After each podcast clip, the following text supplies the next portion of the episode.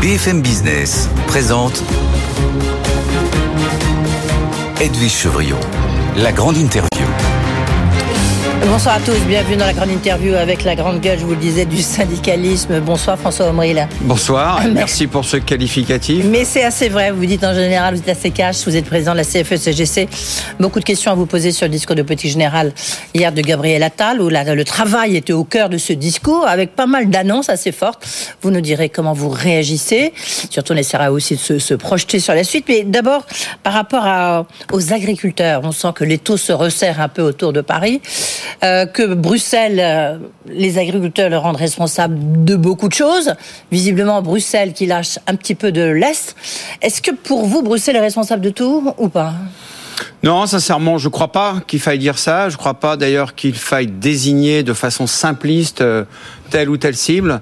Je crois qu'on a un vrai problème de modèle économique sur la question à proprement parler de la production agricole, hein, donc de, de, la fourche à la fourchette, hein, comme on dit.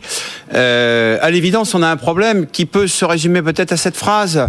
Il y avait 4 millions d'agriculteurs euh, au début des années 50, il y en a un mmh. peu moins de 400 000 aujourd'hui, euh, une productivité au moins humaine multipliée par 10, et finalement, est-ce que les agriculteurs aujourd'hui, euh, qui sont le début de, de la chaîne de production économique, est-ce qu'ils ont eu une petite partie du gain de cette productivité? La réponse c'est non.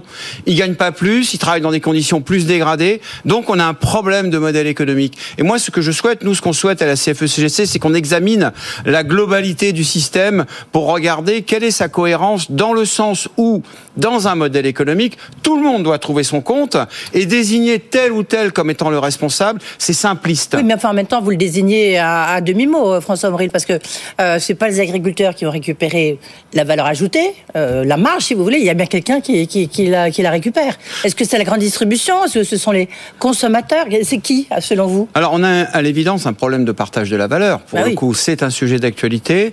Je ne crois pas qu'on puisse dire aujourd'hui que c'est euh, la grande distribution qui consomme toutes les marges. C'est pas vrai.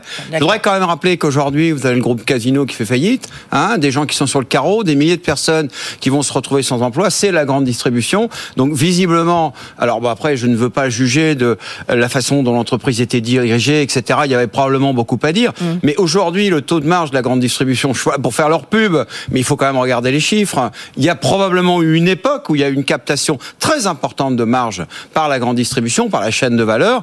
Aujourd'hui, il faut se poser des questions. Je pense sincèrement que les questions sont pas les mêmes suivant la filière, que la question du lait n'est pas la même question que la question du vin. Mais au final, nous, ce qu'on pense à la CFE-CGC, c'est que quand on précarise une filière, c'est-à-dire quand on considère que ce qui fait la compétitivité de la filière, c'est le coût du revenu qui vient aux personnes qui produisent, eh bien, on plonge dans un gouffre dont on ne ressort jamais. Est-ce que pour vous, il y a hum, un risque de contagion sociale? Est-ce qu'on est assis sur un volcan? On voit que les agriculteurs, en tous les cas, pour l'instant, ils n'ont pas envie de, retourner dans, leurs exploitations ou dans leurs fermes. Il y a un sondage BFM TV et Lab qui montre qu'il y a 80 5% des Français qui soutiennent les agriculteurs et 79% qui estiment que la mobilisation doit continuer. Est-ce que vous faites partie de ces 79% bah, Écoutez, très franchement, là pour le coup, je, pose un joker parce que moi je veux revenir vers ma position d'équilibre qui est de dire, mais regardons une bonne fois pour toutes dans un format euh, qui est à définir, quelle est la problématique qui est posée dans le modèle économique de la production agricole jusqu'à la consommation. Est-ce qu'on est, est sur un un volcan. Mais euh, oui, mais évidemment. Est-ce que vous voyez un risque de contagion? Mais le risque, de contagion, euh, il est évident. Il est évident. À tout moment, euh, le feu peut repartir. On vient de vivre une crise qui a duré plus de six mois sur la question des retraites. Or, le sujet n'est pas purgé. Le sujet va, le, sujet va revenir. Vous allez me dire, ça n'a pas grand-chose à voir. Bah si, parce qu'en fait, tout a à voir. Parce que ce qui se passe, c'est que on ne peut plus définitivement accepter le principe qu'on nous sert depuis 20 ans, que le bonheur de tous, c'est la somme des petits malheurs de chacun. Or, on est bercé par ce discours. Et ça, plus personne n'en peut plus. Oui, mais... Euh, est-ce que là, vous êtes inquiet de cette situation ou pas? Est-ce que, est que vous pensez qu'on peut aller vers un mouvement, le retour des gilets jaunes, même si là c'est des gilets verts plutôt? Euh, euh, Est-ce que voilà, est-ce qu'il y a le feu quoi? Est-ce qu'il y a le feu? Moi, vous savez, je suis le président de la CFE-CGC, je, je, ressemble à mon organisation et à mes militants. Et donc, euh, euh, je, euh, je considère qu'en toute matière, c'est la raison qui doit triompher. Et la raison, elle est issue d'un dialogue, d'un dialogue entre personnes qui se connaissent, qui se reconnaissent et qui se respectent. Le problème que nous avons avec notamment ce gouvernement, mais on va y venir, c'est qu'il ne nous respecte pas. Il ne considère pas que la vérité dont nous sommes porteurs... Gabriel Attal n'a pas arrêté de recevoir tous les leaders syndicaux agricoles il est vrai. Oui, mais c'est très bien qu'il nous reçoive. Il m'a reçu, moi aussi.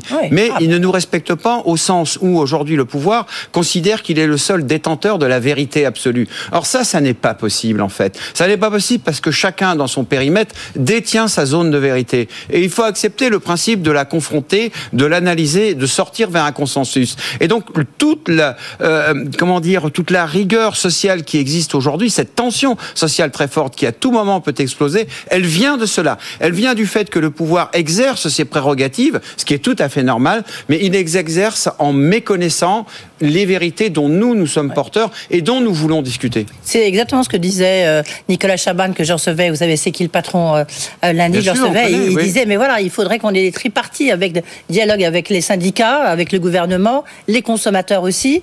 C'est ça qui manque, la, faculté. Au passage, Nicolas Chaban, que, que, nous, on connaît bien, puisqu'on a travaillé avec lui sur la filière agricole, il, il, a des choses à proposer. Ah bah il le fait, oui. Voilà, bah, il, le, fait. et lui, il agit. je ne sais pas si vous avez entendu ce matin le ministre de l'Intérieur, Gérald Darmanin, qui a dit je me refuse d'envoyer des CRS sur les gens qui travaillent. Euh, il est hors de question de considérer des gens qui travaillent de la même façon que des délinquants. Euh, j'entends la question des deux poids deux mesures. Vous êtes d'accord avec lui? J'ai pas de commentaire à faire. Son commentaire est politique de toute façon. Hein. Ah non, c'est parce que beaucoup de Français se disent c'est vrai pourquoi on n'envoie pas plus la, police ou l'armée quoi. C'est toujours euh, moi au bout du bout de tout ça, il y a euh, des policiers euh, qui font leur métier, qui font leur travail dans des conditions très difficiles et sur qui de toute façon on va taper en fonction des ordres qu'on leur a donnés. Moi c'est ça qui est un peu ma préoccupation. Voilà. et j'aimerais au passage que M. Darmanin s'en préoccupe un peu plus. Le discours de Petit Général de Gabriel Attal prononcé euh, hier, il a beaucoup. Ce qu'on peut dire, c'est que le travail était au cœur de son discours parce qu'il y a consacré de nombreuses pages. Est-ce que, bah, est-ce que vous vous dites au moins euh, c'est euh, c'est bien, il a pris conscience qu'il y avait de nombreux problèmes parce qu'il a fait plein d'annonces sur lesquelles nous allons revenir évidemment sur la désmicardisation de la société française. Moi, je vais vous commenter tout ça. Votre question, elle est fort appropriée, mais je vais vous dire, Gabriel Attal est magique. Et je vais vous expliquer pourquoi. Il est magique. Alors, c'est un petit magicien, c'est un apprenti pour le moment. Le maître magicien, il est à l'Élysée. Mais mm. finalement, il nous fait le même numéro. Et son numéro, il est en trois scènes. Mm. La première scène, il dit voilà ce que nous avons fait depuis sept ans, depuis dix ans, est merveilleux, extraordinaire. Nous avons des résultats fabuleux. On a créé des millions d'emplois. Il n'y a plus de chômage euh, et on recrée de l'industrie. Tout va bien. C'est l'acte 1. Acte 2, mais ça va pas du tout. Les Français sont malheureux. Ils se plaignent.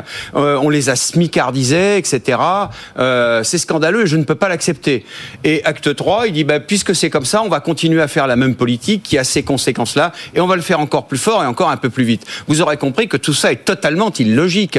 C'est un peu un syllogisme à l'envers. C'est A égale B, euh, B est différent de C, donc C est égal à A. Ça n'a pas de sens. Et tout le monde l'a compris, en fait. C'est le discours que porte le président de la République depuis le début, celui sur lequel nous, euh, bah, nous sommes intéressés en disant, mais on a un vrai problème. C'est que aujourd'hui, vous constatez la pauvreté de la classe moyenne. Mais c'est votre politique qui a amené à ça. C'est cette politique de subventionnement des emplois non qualifiés qui fait qu'on en a créé tellement qu'on n'arrive pas à les pourvoir. et pendant ce temps-là, les gens qui sont plus qualifiés, bah, il n'y a pas d'emploi sur eux et pour eux et on leur dit bah vous savez quoi, vous êtes qualifiés, vous avez le BTS, vous avez le DUT, euh, vous êtes un cadre au chômage de 50 ans, vous n'avez pas de boulot. C'est pas grave. Vous allez prendre un emploi moins qualifié. Mais on ne fait pas du développement économique sur ces principes-là. Et on ne fait pas du développement économique en disant, puisque les gens ne veulent pas accepter un emploi qui n'est pas en regard de leur qualification, on va leur taper sur la tête, on va leur enlever les moyens de subsistance et ils vont être obligés d'y aller. Oui, mais alors, juste un point sur le, SMIC, parce qu'on va quand même rappeler qu'il y a 17,3% de la population qui est au SMIC. Je veux dire, c'est beaucoup plus qu'il y a encore quelques années. Euh, nous avons en France un paradoxe. Hein. Je cite le Premier ministre. Nous nous avons un salaire minimum nettement supérieur à celui de nos voisins, mais nous avons une part de nos travailleurs proches du SMIC beaucoup plus importante euh, que chez eux. C'est aberrant, non?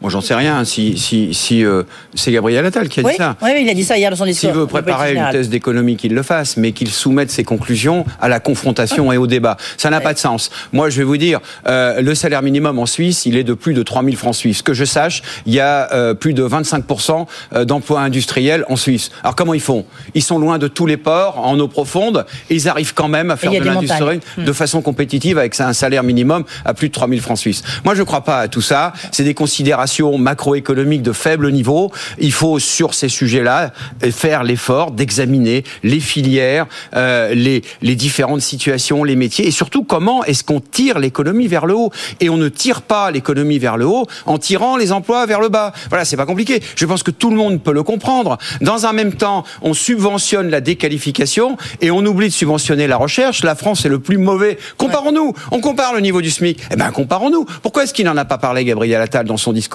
Pourquoi est-ce qu'il n'a pas dit voilà, je suis le Premier ministre, j'ai constaté que la France n'investissait que 2,2% de son PIB en recherche, là où l'Allemagne fait 3,2 et là où la Corée du Sud fait 4,5. eh bien moi, j'ai décidé, il aurait pu le crier très fort pour couvrir le brouhaha, et j'ai décidé de remonter à 3,2, qui est le niveau de l'Allemagne. Et avec ça, on va vraiment changer la donne. J'attends toujours qu'ils le disent. Ça fait des années que je m'époumonne en disant mais on ne va pas aller vers le développement économique si on ne si on n'aide pas à déployer les emplois de qualité.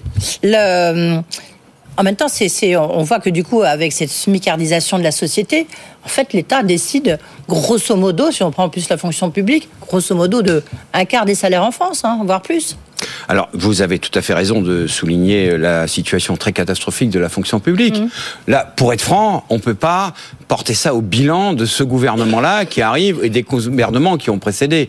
C'est une situation qui est à l'œuvre depuis plus de 20 ans, mais qui aujourd'hui nous amène dans une situation inextricable. C'est que, euh, pour prendre que la situation, par exemple, de la profession la plus nombreuse, qui sont les, les professeurs des écoles, quel que soit le niveau, qui ont perdu en moyenne entre 20 et 40 de pouvoir d'achat. Ils ont été augmentés, là, pour la première fois depuis ah je sais pas combien de temps. mais ils ont été augmentés de combien De 40 On les a, on les, on les a remis au niveau euh, de des autres compétiteurs de l'OCDE. Vous savez que la France est le plus mauvais pays de l'OCDE. C'est deux fois moins que l'Allemagne. Euh, le, le, le, règlement des heures euh, par élève et, et, et, par personne. Je suis d'accord avec vous, c'est absolument incroyable. Est-ce que c'est la prime d'activité en fait de, de, si cher Emmanuel Macron qui, qui veut dire qui a qui a pollué les systèmes justement de, cette smicardisation de la société?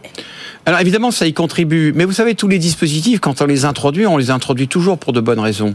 Que moi, je suis prêt à soutenir au nom de mon organisation. Effectivement, au moment où on introduit la prime d'activité, ben, euh, disons que c'est un dispositif intelligent. Hum. Comme toujours, il permet effectivement d'instaurer un différentiel qui permet de rendre compétitive l'offre d'emploi par rapport à quelqu'un qui est indemnisé.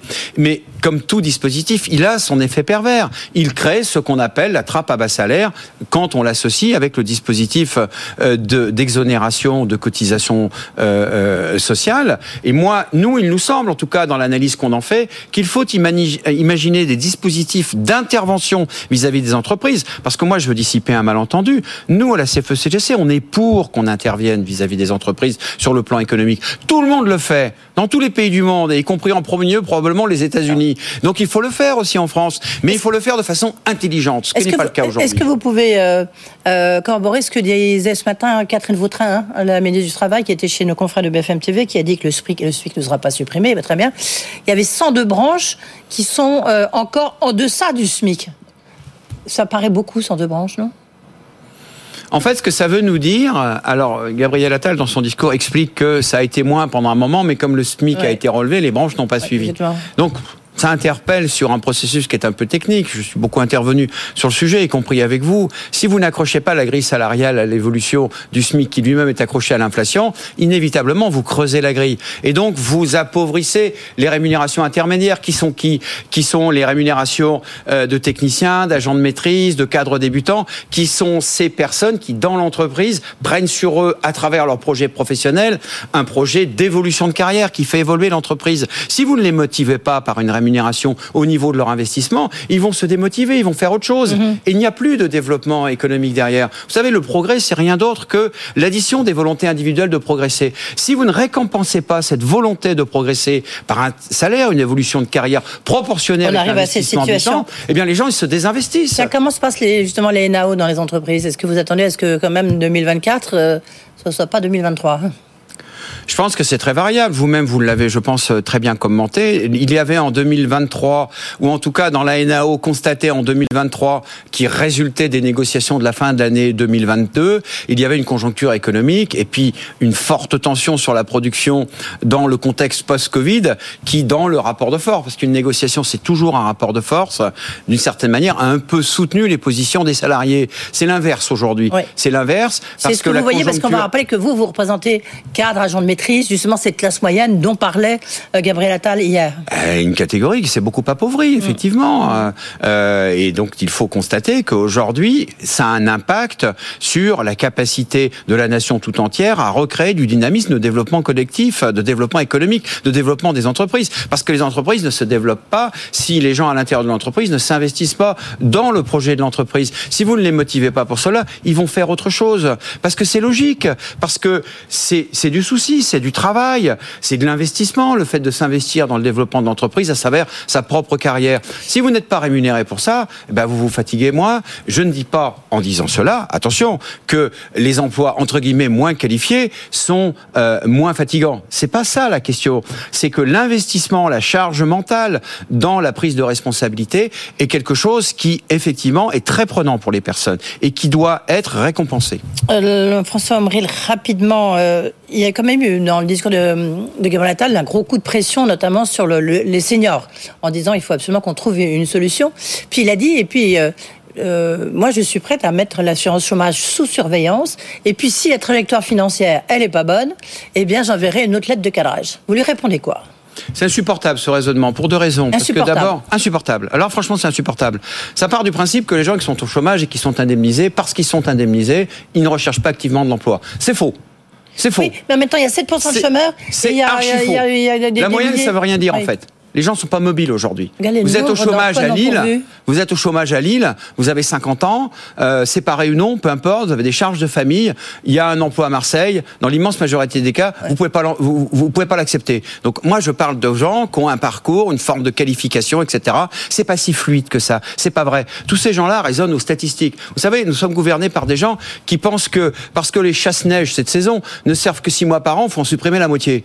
Ben voilà. Il faut réfléchir par rapport à ça. C'est compliqué de discuter justement dans ce cadre-là. Et, on, a ce problème. Et donc, ils considèrent ce qui est faux, ce qui est prouvé être faux que les gens, parce qu'ils sont indemnisés, mieux indemnisés, ont moins de motivation à retrouver un emploi. Mais ça, c'est en permanence dans les discours. Mais c'est insupportable, parce que c'est démontré que c'est faux. Et donc, il faut trouver des solutions adaptées aux situations des gens, en les aidant, en fait, à retrouver un emploi, et une indemnisation correcte c'est démontré, ça aide les personnes à retrouver un emploi correct. Et il faut du dialogue social dans tous les cas. Il n'a pas beaucoup prononcé le mot hein, pendant son, son discours, le, Premier ministre. Mais j'espère que quand même, il vous a reçu. il nous a très bien reçu. Il vous a très bien reçu. Eh ben, C'est un bon point quand même. merci beaucoup d'avoir été avec nous. Je vous remercie beaucoup. François Omril et son chasse-neige, le président de la CFE-CGC.